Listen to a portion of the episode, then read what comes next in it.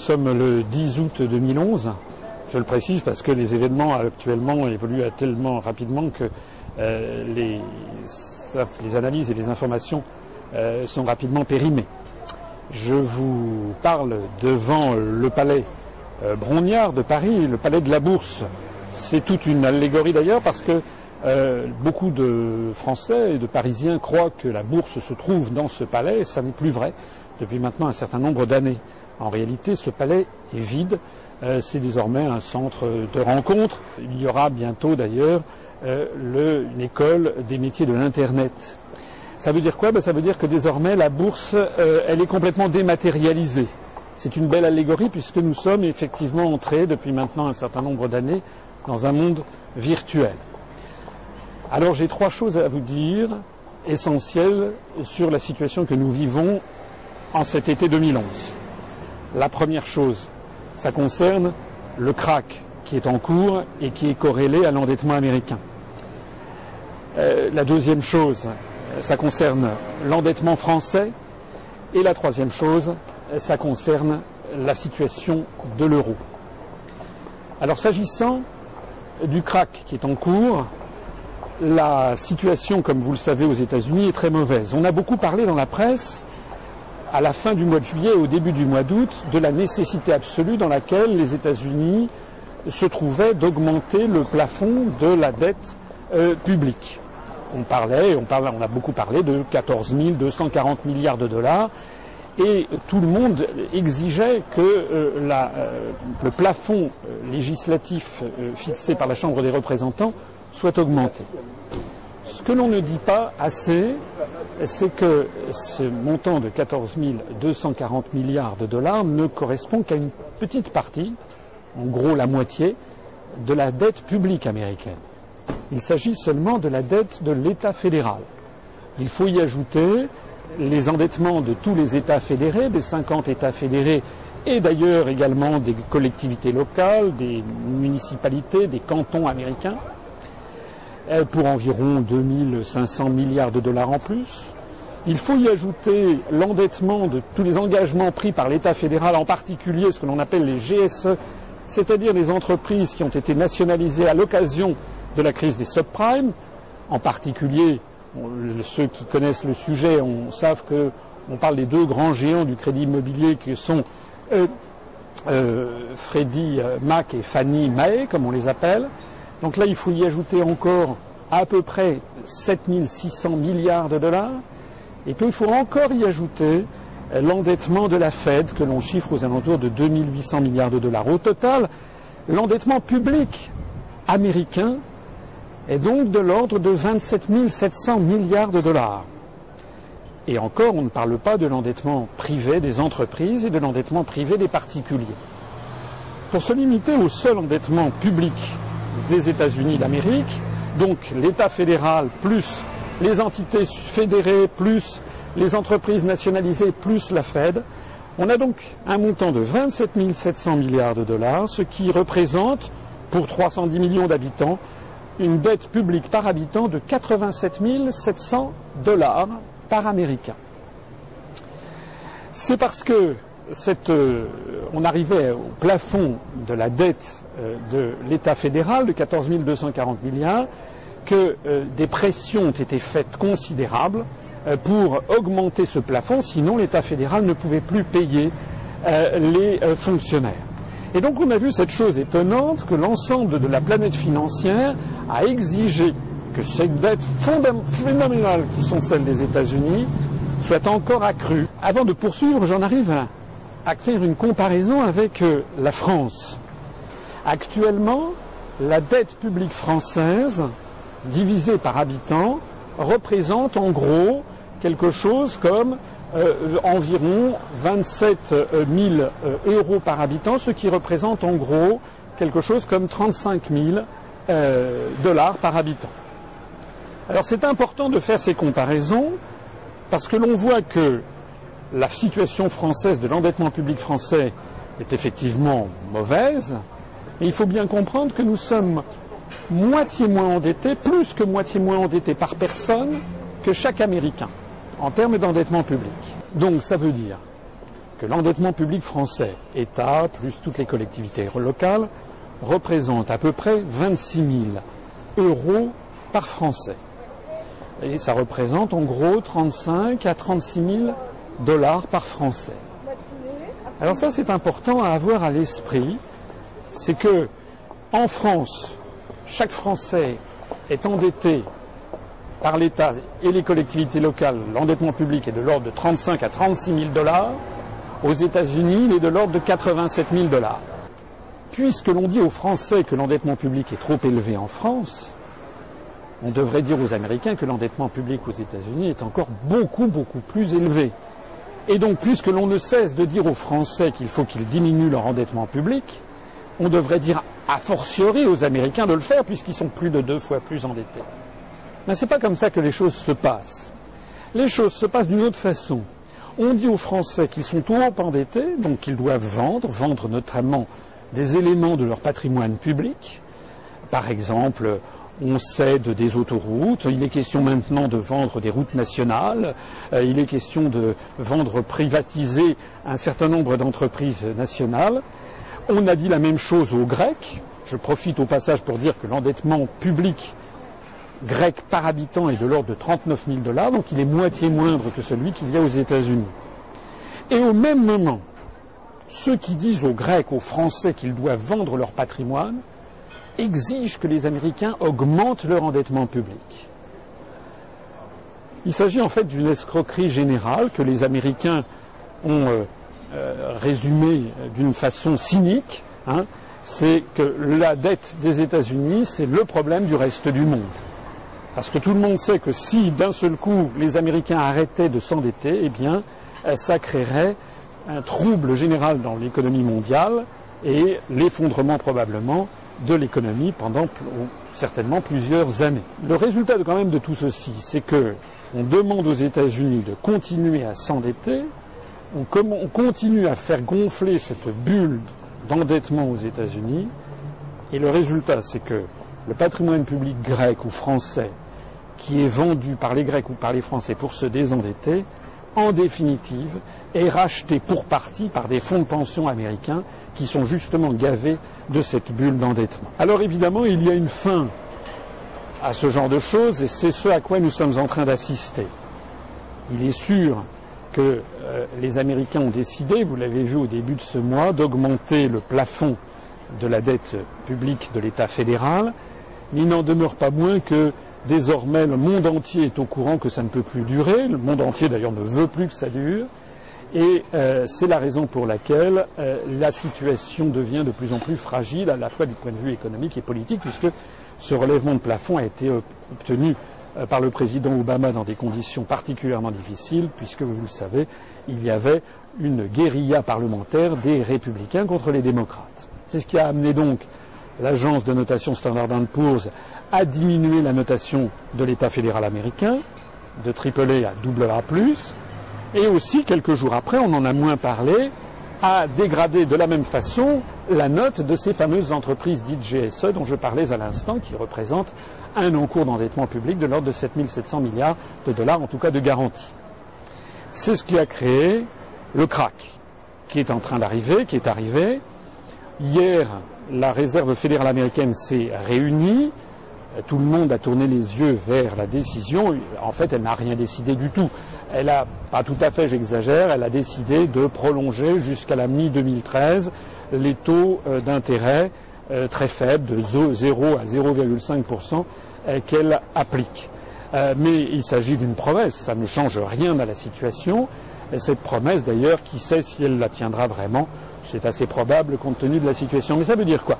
Eh bien, ça veut dire qu'en réalité, les autorités américaines, les autorités monétaires américaines, n'ont plus de moyens. Ils savent que si ils font un nouveau quantitative easing, c'est-à-dire que si de nouveau ils sortent la planche à billets, ça va encore augmenter les problèmes et l'endettement général de la société américaine.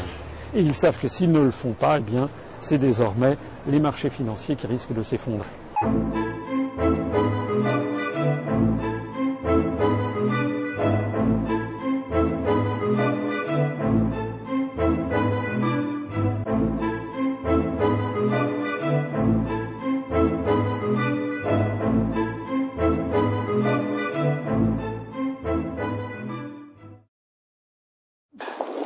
J'en viens maintenant au deuxième point, qui est la question de l'endettement public français.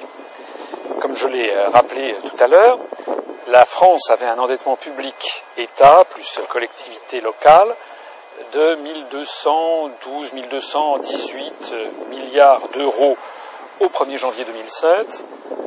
Au premier trimestre 2011, la France a désormais un endettement de l'ordre de 1648 milliards d'euros. Ça veut donc dire que l'endettement public français s'est accru sous la présidence de M. Sarkozy de 35% L'endettement public français augmente actuellement de 230 millions d'euros par jour, c'est-à-dire de 3 000 euros par seconde. Hein, c'est-à-dire qu'au moment même où je parle, notre endettement public augmente 3 000, 6 000, 9 000, 12 000, 15 000, 18 000, 21 000. Voilà comment ça marche. Alors, je remarque que M. Sarkozy s'était fait élire en 2007 sur le thème attention, attention, me voici, on va réduire la dette publique. Non seulement il ne l'a pas réduite, mais donc il l'a fait augmenter de l'ordre de 9% en volume euh, par année de présidence. Alors bien sûr, on va me dire oui, mais euh, il y a eu la crise des subprimes, etc. La question quand même que tout le monde devrait se poser, en France comme d'ailleurs dans l'ensemble du monde occidental, c'est d'où vient cet endettement, et cet endettement qui à l'évidence échappe à tout contrôle. Alors, le monsieur Sarkozy a eu une idée géniale euh, qui consiste à faire une réforme de la Constitution en inscrivant dans la Constitution française ce que l'on a baptisé pour les médias du terme fallacieux de règle d'or. C'est-à-dire que désormais, en réalité, à terme, le principe même d'un déficit budgétaire, d'un déficit des finances publiques deviendrait inconstitutionnel.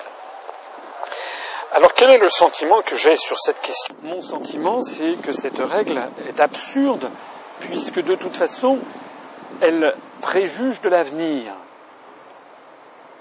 On n'a jamais vu un État ne pas faire de déficit à un moment ou à un autre de son histoire. On ne peut pas inscrire dans une constitution un principe de cette nature, puisque ce serait de façon certaine l'idée, la nécessité de le violer. Imaginons par exemple ce que personne ne dit dans les médias, que cette règle d'or ait existé en 2007 au moment où M. Sarkozy serait arrivé à la tête de l'État, comment aurait-on fait? Comment aurait-on fait? Comme aurait fait M. Sarkozy lui-même, qui a été obligé d'augmenter la dette publique de 35%. S'il ne l'avait pas fait, nous serions certainement entrés dans une récession catastrophique. Donc, on ne doit pas édicter des verrous pour l'avenir. Quand je dis ça, je ne dis pas, bien entendu, euh, qu'il faut avoir une gestion, euh, comment dirais-je, euh, dépensière de tous les deniers publics. Mais on ne doit pas s'interdire, par principe, de faire du déficit, parce que nous savons que nous ne pourrons pas le tenir. Ça rappelle un petit peu, vous savez, cet amendement de la Constitution américaine dans les années 30 qui avait interdit l'alcool. Ça s'est appelé la prohibition. Ça a duré quelques années. Il a fallu euh, supprimer cet amendement de la Constitution puisqu'il n'avait fait en réalité que de développer la mafia tous azimuts. Voilà. Donc on ne peut pas préjuger l'avenir sur des sujets de cette nature. Alors pourquoi M. Sarkozy veut-il faire inscrire cette règle d'or entre guillemets? Les médias ont dit c'est pour piéger les socialistes parce qu'effectivement les Français euh, ont peur de l'endettement public, ils ont d'ailleurs raison euh, d'être craintifs ou du moins de, ne pas apprécier cet endettement public et donc euh, M. Sarkozy, disent les journaux, piège les socialistes parce que les socialistes vont être obligés de voter la Constitution, cette réforme constitutionnelle, alors que le PS justement a dit que non. Bon, alors ça c'est de la politique, c'est de la petite politique aérie sans aucun intérêt. Une raison dont personne n'a parlé, et qui est beaucoup plus importante à mon avis, c'est que les Français, M. Sarkozy, le gouvernement français veut prendre modèle sur ce qui existe en Allemagne, où justement euh, cette règle d'or a été inscrite d'ailleurs depuis longtemps euh, dans la Constitution de la République fédérale en 1949 et euh, précise que justement il ne doit pas y avoir de déficit, ce que d'ailleurs la Constitution allemande prévoit ça, mais dans un autre article, elle dit qu'en cas d'urgence, eh bien, on peut quand même faire du déficit. Alors la grande question, c'est pourquoi est-ce que la France veut imiter l'Allemagne? Ça renvoie à mon point numéro 3.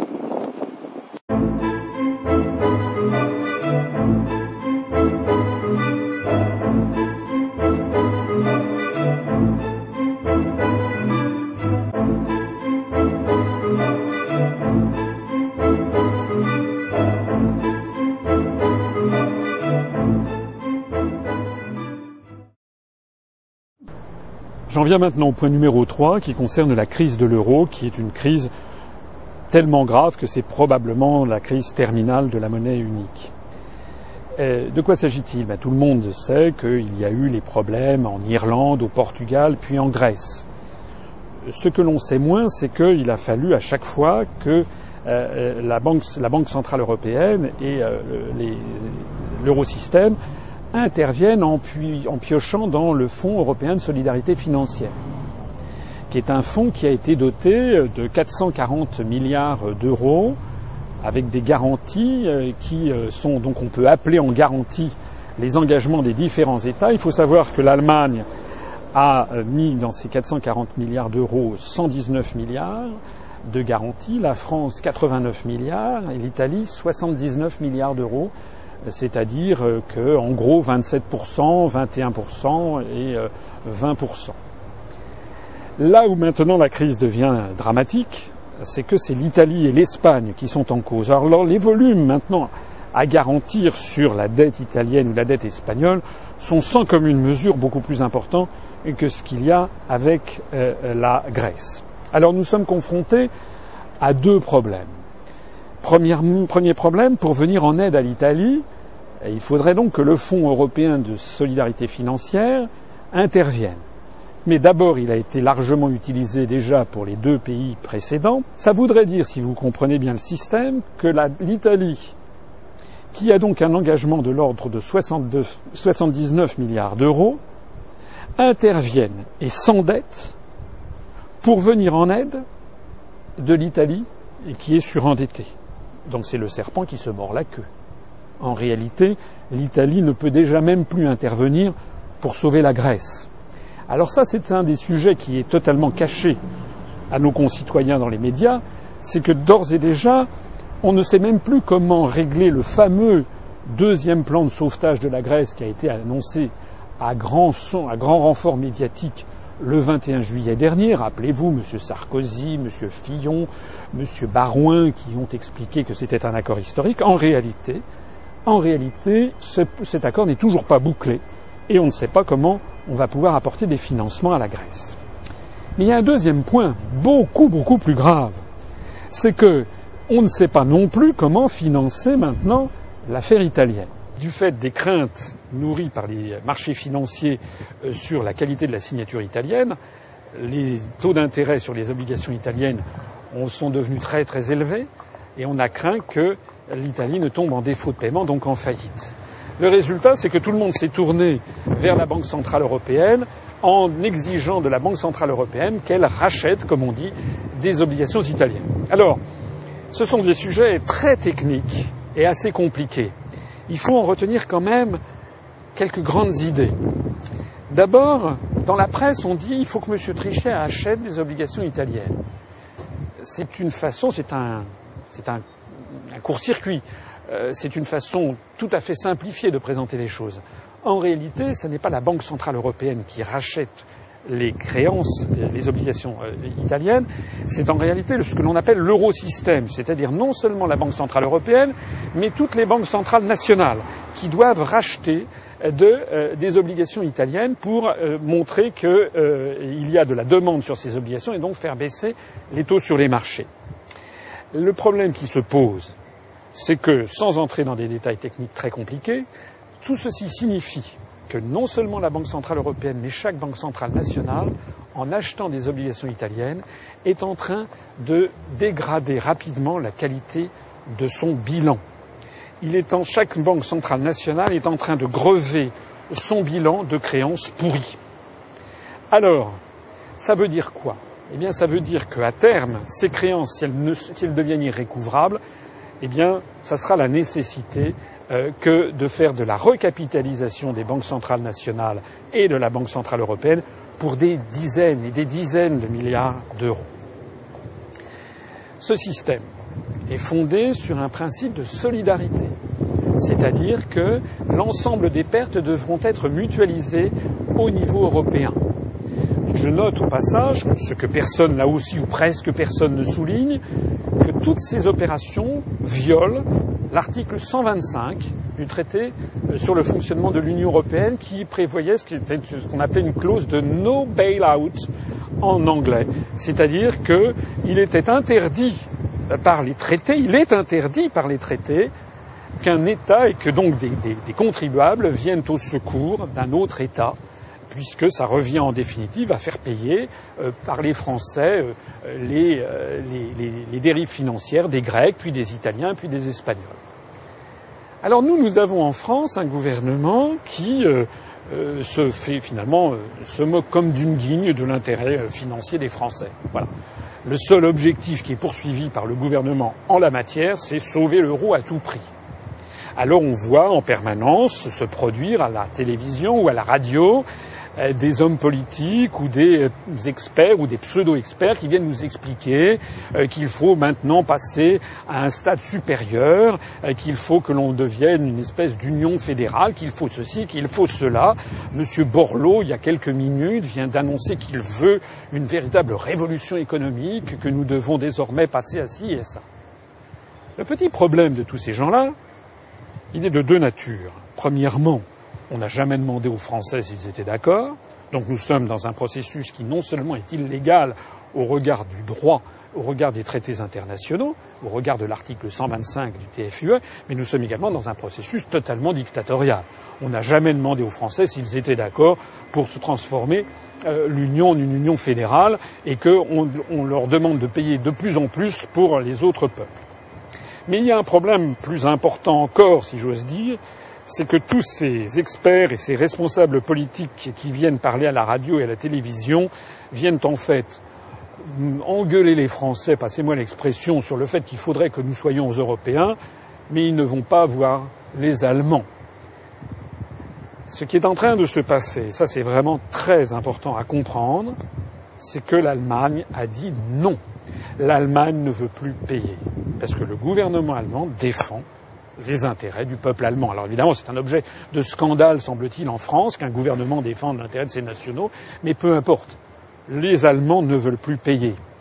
Mais pourquoi tout ça? Parce que, comme vous l'avez vu, nous avons affaire à un château de cartes. L'Irlande ne paye plus. C'est le Fonds européen qui intervient pour sauver l'Irlande. Puis c'est le Fonds européen qui intervient pour sauver le Portugal, puis c'est le Fonds européen qui doit intervenir pour sauver la Grèce, et puis c'est le Fonds européen qui doit intervenir pour sauver l'Italie, et progressivement, ben, la base de ceux qui payent se réduit. Il va arriver un jour, c'est en tout cas ce que l'on craint à Berlin, il n'y a plus que l'Allemagne qui soit obligée de payer pour tout le monde si la France, à son tour, est entraînée dans la tourmente. Alors ça signifie quoi? Ben, Ça signifie que plus la, plus la situation se dégrade en Italie ou en Espagne, et plus le bilan de la Banque centrale française ou de la Banque centrale allemande, de la Bundesbank, est en train de se dégrader. Et ça signifie quoi? Eh Ça signifie que les agences de notation envisagent que si nous prenons à notre charge les défauts, euh, les, obligations italiennes, notre dette publique devrait augmenter pour la France jusqu'à 112% du PIB et pour l'Allemagne jusqu'à 110%. On comprend mieux dans ces conditions pourquoi M. Sarkozy essaye de faire passer le principe constitutionnel de ne plus augmenter la dette. Parce que on sait très bien en haut lieu que les Allemands ne veulent plus payer. Le gouvernement de Berlin, à plusieurs reprises au cours des semaines écoulées, a dit non, nous ne donnerons pas un centime de plus au Fonds européen de solidarité financière. Non, nous ne voulons pas payer pour l'Italie. Et on peut les comprendre, puisqu'en définitive, c'est bien d'eux qu'il s'agit, c'est eux qui normalement devraient tout payer. Alors, pour résumer ce propos, on est dans la situation en ce 10 août 2011. On constate que pour la première fois depuis un siècle, les taux d'intérêt sur, par exemple, la monnaie suédoise, qui est restée heureusement en dehors de l'euro, sont désormais moins élevés que sur la monnaie allemande. Ça fait un siècle. On constate que chaque semaine qui passe, les Allemands craignent de voir la dégradation de leurs propres notes de la note de la signature souveraine allemande, il constate la dégradation du bilan de la Bundesbank et il constate avec horreur que progressivement, c'est sur eux que va reporter tout le fardeau financier il n'en est pas question. La résultante de tout ça, sans vouloir trop m'avancer, c'est que nous sommes probablement en train d'assister à la volonté allemande de faire exploser l'euro en se retranchant justement derrière l'impossibilité que l'Allemagne a de financer les autres pays.